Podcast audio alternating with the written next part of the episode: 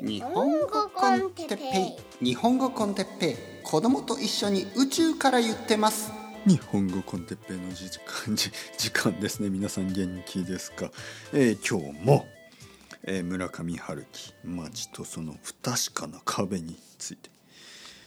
というかこの小説だけじゃなく村上春樹さんの話をしてます。そしていろいろな話をしている。おそらくこのポッドキャストはあのまあいつもまああの日本語学習者のためなんですが日本語学習者じゃない日本人が聞いても面白いようなものを作っているつもりはないんですが普段はね。でも今回はですよ。今回は日本人が聞いてもあの楽しいかもしれない。というあの自負を持ってこの3回ぐらい話してますね。多分おそらく日本語で、えーこの小説について話されているあのいろいろな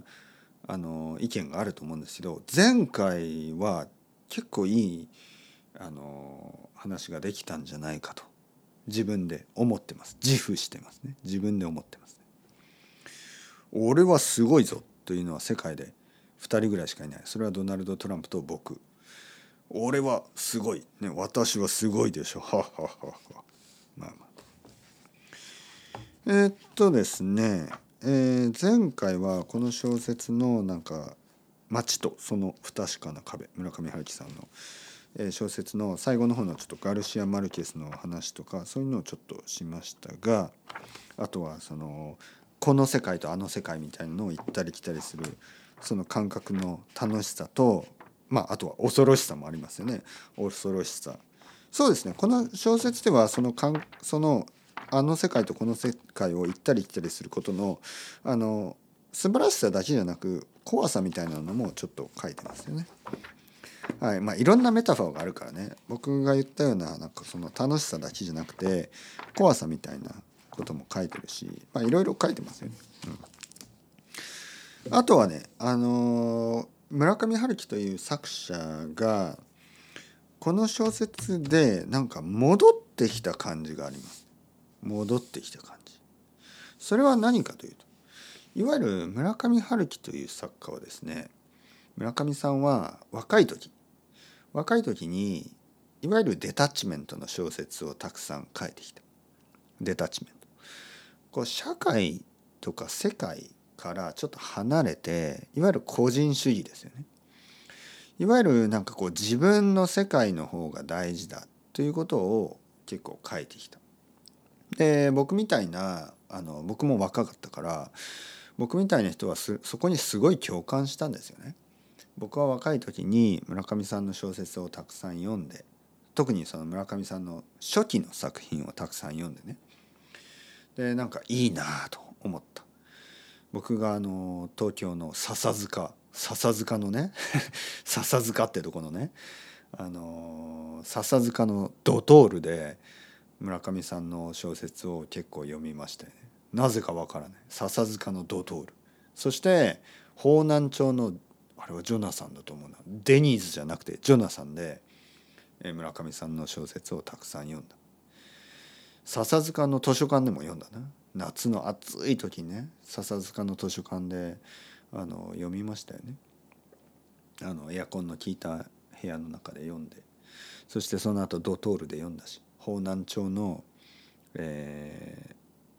ジョナサンでそれを読んだし。あの羽木公園で読んだしね。なんかこう世田谷とかあの笹塚下北沢羽木そういうエリア。そういうすごい小さいエリアなんだ。そういう小さいエリアにあの住んでいて猫みたいにその近所をふらふらしながら村上さんの作品をたくさん読んだ、えーまあ、19歳20歳21歳ぐらいの時があるんですよ僕には。でその時にですねあの僕が何よりも共感したのがこう社会的じゃないっていうとこなんですよ。社会的じゃないっていうとこ。でも実際ねその時代まあえっ、と2000僕がそこにいたのが2000年2001年2002年2002年ぐらいの話ですよ。2002年ぐらいの話。その時に僕が読んでたのは村上さんのその80年代もしくは90年代のすごい初めぐらいの小説たちなんですよ。でも実際2000年代の村上さんはもうすでにちょっと違ってね、えー、まああのいつも僕はちょっと遅いですからね。僕は少し遅かったんで村上さんのもっと昔の小説をその頃読んでたんですよね。であのまあ本当に音楽もそうですね。僕は本当に2000年ぐらいにあの90年代の音楽を聴いてましたからね。僕はあの2000年ぐらいにあのニルヴァーナを聴いてたから。だからちょっと遅いんです。いつも遅いの。僕は2000年ぐらいにダイナソージュニアとかあのニルヴァーナとかあのソニックユースとかそういうアメリカの90年代のね90年代前半ですねもしくは80年代後半ですね87年ぐらいから95年ぐらいまでの音楽を2000年に聴いてたんで同じように2000年ぐらいにあの村上さんの80年代後半から90年代半ばぐらいの小説をたくさん読んでたんですよね。でその村上春樹のそのいわゆるデタッチメントの季節。なんか個人もっと個人のねこう個人的なことを書いてた、えー、社会社会みたいなものとあんまりこう関わってないようなものをあの共感してたんです僕は共感を受けて。でもそこから村上さんは少しずつですね社会的になっていきます。まあ、その理由は、まあ、神戸の、えー、地震だったりあのオウム真理教のその地下鉄サリン事件。地下鉄、えー、サリンアタック、ね、テロテロですよね、えー、そのカルトによっての宗教カルトによってのテロとか。まあいろいろなことがあってしかも村上さんも海外に住んでたりそういうところでこう日本のこう社会がどう変わっていくかにすごい興味が出てきてでそこからですねまあちょっと社会的な小説とかも書き始めますよね。でまあ海辺のカフカとかそのその後まあいろいろなこうそういう社会的なテーマとかも出てきます。少しずつこうまあ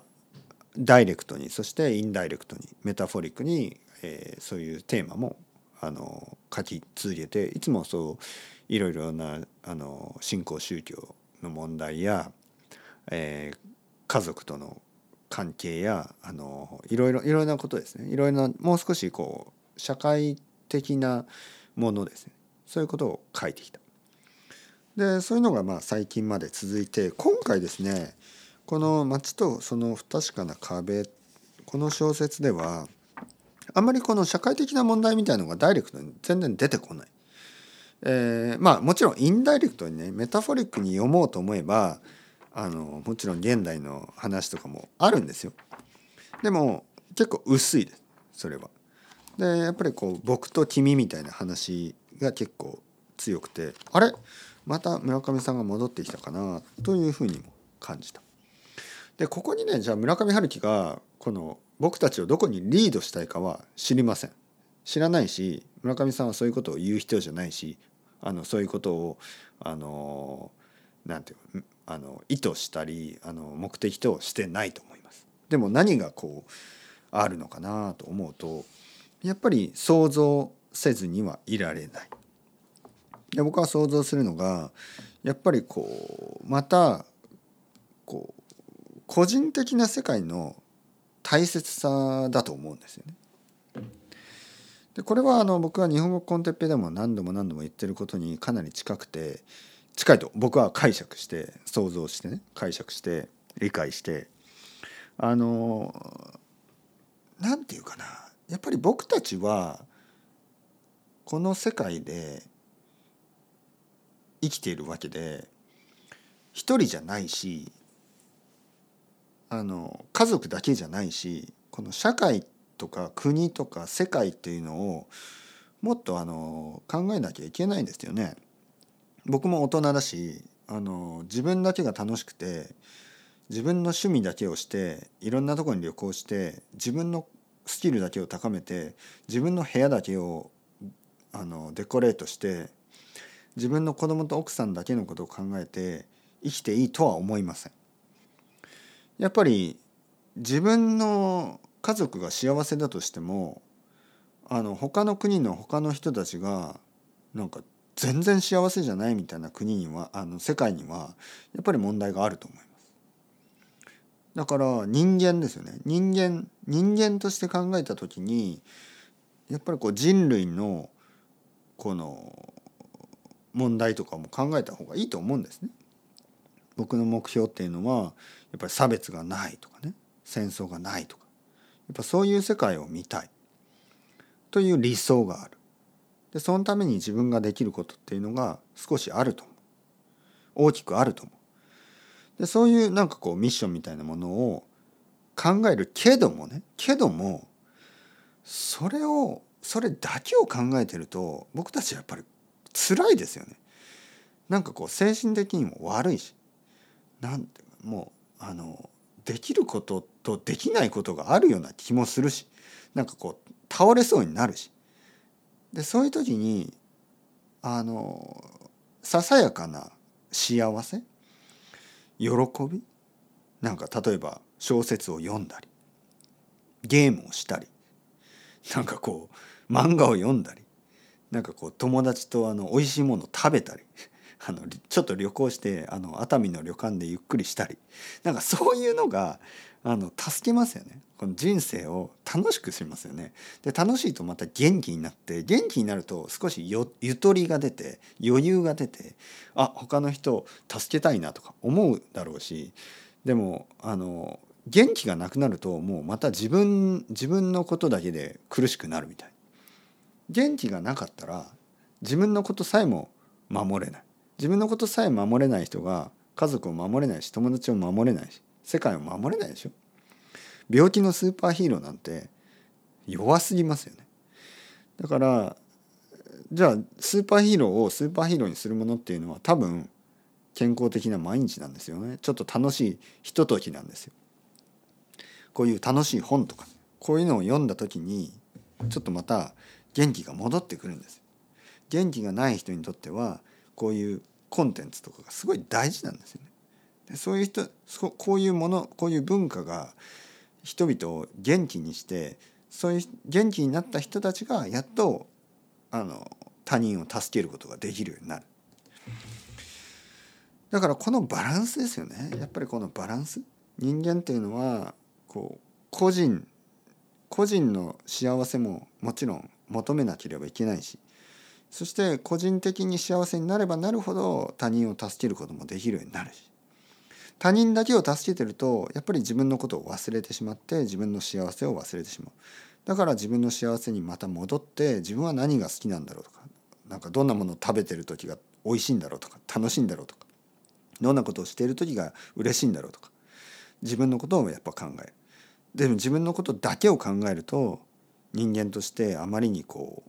う、まあ、自己中心的すぎてそれだけどそれだとあの結局嬉しくないんですよ。自己中心的な時にあの自分だけが嬉しくても嬉しくないんです。自分だけが嬉しくても嬉しくないのがすごく人間らしい。人間というのは本当に自分だけが嬉しくても嬉しくないんです。隣でなんかこう悲しんでる人がいたら自分だけが嬉しくても嬉しくないんです。隣の人と一緒に楽しいともっと楽しいんです。一緒に嬉しいともっと嬉しい。そういう生き物。でそそこのまあバランスですよね。でこういうのが村上さんがやっぱりこうこう示してるような気がしました今回は。個人的なだけでもなく社会的なだけもなくその両方を見せることによってまああのこの日々の幸せをねなんかこう守っていくっていうようなそんな感じがあの読めましたね。とにかくまあこの小説を読んでる時に僕は幸せでした。でこれが村上さんがあの僕たちにくれてることかなとは思いましたね。少なくとも僕の小説を読んでる時だけはあのなんか楽しいなんかふわっと あの楽しい時間を過ごせてると嬉しいですみたいななまるでなんかコーヒーショップのオーナーのようなねこのカフェのオーナーみたいなあのまあ村上さん昔カフェじゃなくてバーバーのオーナーですよね。なんか少なくともここであの僕の作るカクテルを飲んでる時はあのリラックスしてくださいみたいな、まあ、そんな感じの小説を書いたかなと思ってそういう気持ちで今まで小説を書いてたのかなと思ってあのいい気持ちになりましたね。で僕もですね皆さんにあの少なくともいろいろあるけど少なくとも日本語コンテッペを聞いてる時はなんとなくあの楽しいです。まあそんなふうに思ってくれればまあいいかなと思ってこれからも日本語コンテッペを続けたいなと思いました。まるで村上さんがこれからも小説を書き続けるように、えー、僕もこれからもあの皆さんのルーティンのねルーティンの一部である日本語コンテッペを続けていきたいと思います。そして2024年の僕の目標の一つに、まあ、村上さんの作品を一度二度三度読み続けるということがありまして今まで読んでない、えー、小説を読むし今まで読んだことがある小説をまた読みます。2024年僕はもう少しこうまああの村上春樹リーダーとしてね、えー、もっと深くなるつもりですからまた今度、えー、読んだ本があればそれについてあのたびたび話すのでまあもし村上さんが好きな、え、人がいればちょっと楽しみにしててください。2024年はちょっと村上春樹を、え、読む年にしたいと思いますからね。というわというわけで長い間ありがとうございました3回に分けて話しましたがどうだったでしょうかまあ実際この街とその不確かな夢に夢じゃない不確かな壁についてはほとんど話してないですけどまああの小説について話すというのはそういうことです。あらすじについて話しても意味がないですからあの大体のアイデアとかね大体のことについてちょっと話して本について本自体のコンセプトみたいなことについて喜びみたいなことについて話してみました。どうだったでしょうか？というわけでそろそろ時間ですね。チャオチャオ。アストレイゴまたねまたね。またね。